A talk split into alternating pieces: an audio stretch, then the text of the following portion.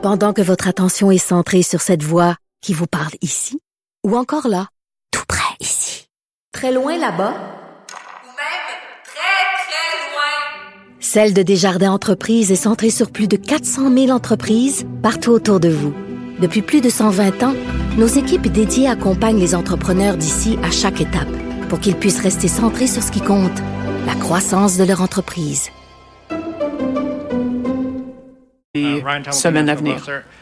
Alors, vous venez d'entendre donc euh, des précisions, en tout cas, du premier ministre euh, Justin Trudeau, questionné par euh, les journalistes à savoir s'il allait clairement fermer les frontières et si le, si c'était le cas, sur quels critères cette décision-là serait basée. Alors, la réponse, quand même assez évasive de Justin Trudeau, écoutez, les critères sur lesquels on va se baser sont les recommandations des, des experts. Nous ne fermons pas la porte à toute prochaine étape décodera qui voudra. Nous ne fermons pas la porte à toute prochaine étape. Je vous rappelle que le premier ministre, euh, dont on veut savoir s'il va ou pas fermer les frontières canadiennes à des vols venant d'Europe, là où se trouve l'épicentre de la pandémie, se borne à nous répondre, on va limiter et réduire le nombre d'aéroports accueillant des visiteurs d'outre-mer. On va limiter l'entrée au pays de, gens qui viennent d'outre-mer. C'est tout. Mais donc, on n'a pas encore, au moment où on se parle, une réponse claire et précise à savoir si euh, le Canada va suivre l'exemple américain et fermer donc euh, l'entrée au pays à des vols qui proviennent d'Europe. On va euh, prendre une, une, petite pause du discours de Justin Trudeau. On va peut-être y revenir plus tard. Mais je voulais absolument parler avec Michel Blanc. Elle est consultante conférencière en stratégie web. Bonjour Michel, comment allez-vous? Ah ben bonjour Sophie, euh, ça va relativement bien. Euh, je devais, euh, au moment précis où on se parle, atterrir à Playa del Carmen pour une semaine et finalement, ben on est resté ici. Voilà, ben oui, force force majeure. Michel, je voulais vous parler parce que bon, on le voit, le Premier ministre Trudeau lui-même nous dit que bien sûr, il est placé en isolement pour les deux prochaines semaines, donc il va travailler de chez lui. on encourage bien sûr le, le plus grand nombre de québécois, euh, les entreprises en tout cas, à faire du télétravail. Et en plus, comme on a appris aujourd'hui que école, euh, cégep, université et services de garde seraient fermés. Bon, dans le cas des services de garde, c'est moins, ça s'applique moins, mais donc tout ce monde-là va devoir euh, faire des leçons à distance. Est-ce que le Québec est suffisamment équipé pour qu'on puisse tous faire du télétravail ou tous étudier à distance? Définitivement non. Euh, oui, le Québec est bien équipé dans les grands centres.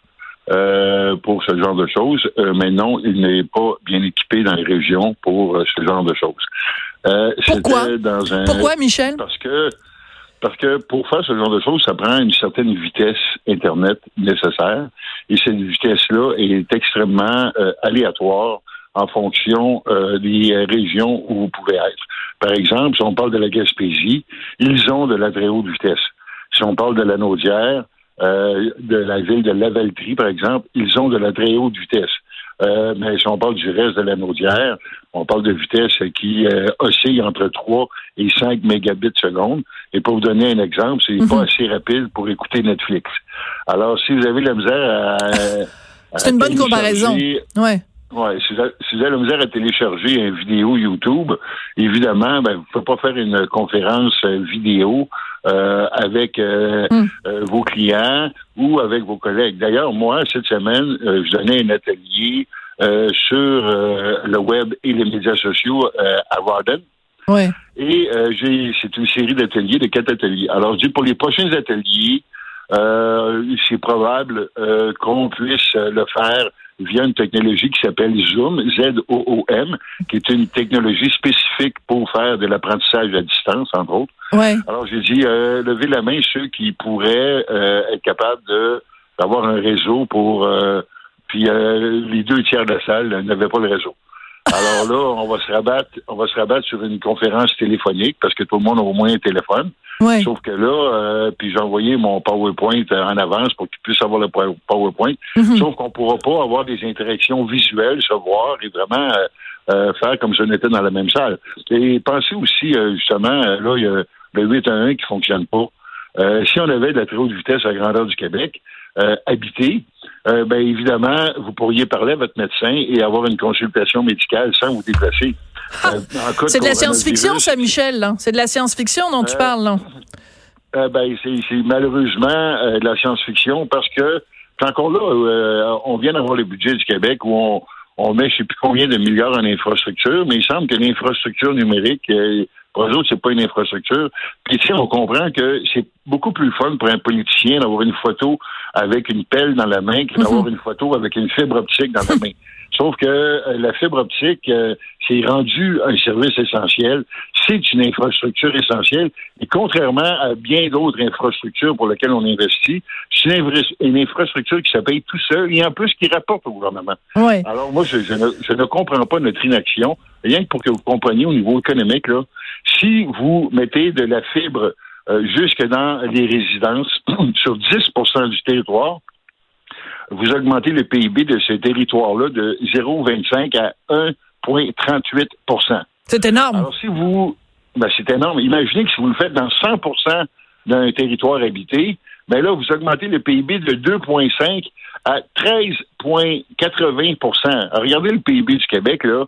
Il me semble qu'en termes d'infrastructure, là, puis de revenus euh, pour le gouvernement, ça serait une méchante bonne idée. Oui, en plus, mais... fait que oui, mais Michel, moi je me rappelle quand vous étiez euh, candidate pour le PQ, vous aviez en main, vous aviez construit un plan numérique pour le Québec. Bon, est arrivé ce qui est arrivé, euh, on reviendra pas là-dessus avec votre candidature. De toute façon, le PQ n'a pas pris le pouvoir, mais c'est aujourd'hui où on se retrouve justement dans une situation où on se dit ça nous prendrait un plan numérique parce que la quantité de gens au cours des prochaines semaines et peut-être même au cours des prochains mois qui va devoir faire du télétravail, faire des vidéos conférence, avoir de l'enseignement à distance. Si on n'a pas le, réseau et le système en place pour faire face à ça, on a l'impression de vivre euh, dans, au Moyen Âge. Là. Tout à fait. Puis, euh, euh, écoutez, il y a tellement d'applications qui peuvent découler d'avoir un réseau de fibre optique à la grandeur du Québec que, c'est hallucinant. Puis souvent, on entend des excuses, genre le Québec est, est grand puis il n'y a pas assez de monde. C'est faux. Parce mhm. que le territoire habité n'est pas le territoire. Et le territoire habité se compare avantageusement à la Norvège qui a de la fibre optique à la grandeur du hmm. territoire avec, avec des vitesses de 1000 mégabits seconde. Quand je vous dis qu'en région, là, on a de la misère à avoir du 5 mégabits seconde, imaginez 5 versus 1000. Hmm, bon. Hmm, euh, puis, euh, puis là, moi, j'ai, il n'y a pas longtemps, euh, j'ai rencontré M. Fitzgibbon en personne à la Chambre de commerce de Joliette. Et évidemment, c'était plus fort que moi, c'est le bord, il dit, Monsieur est-ce que ça serait bien qu'on ait de la fibre optique, blablabla? Puis évidemment, ben, il m'a fait la. Écoutez, ça fait 20 ans qu'on dit qu'on va avoir de la fibre optique au Québec. Ça fait 20 ans.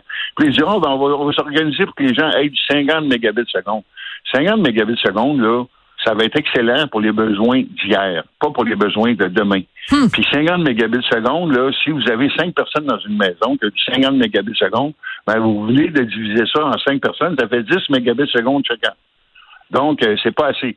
Euh, alors, c'est une vision qui est tellement à court terme.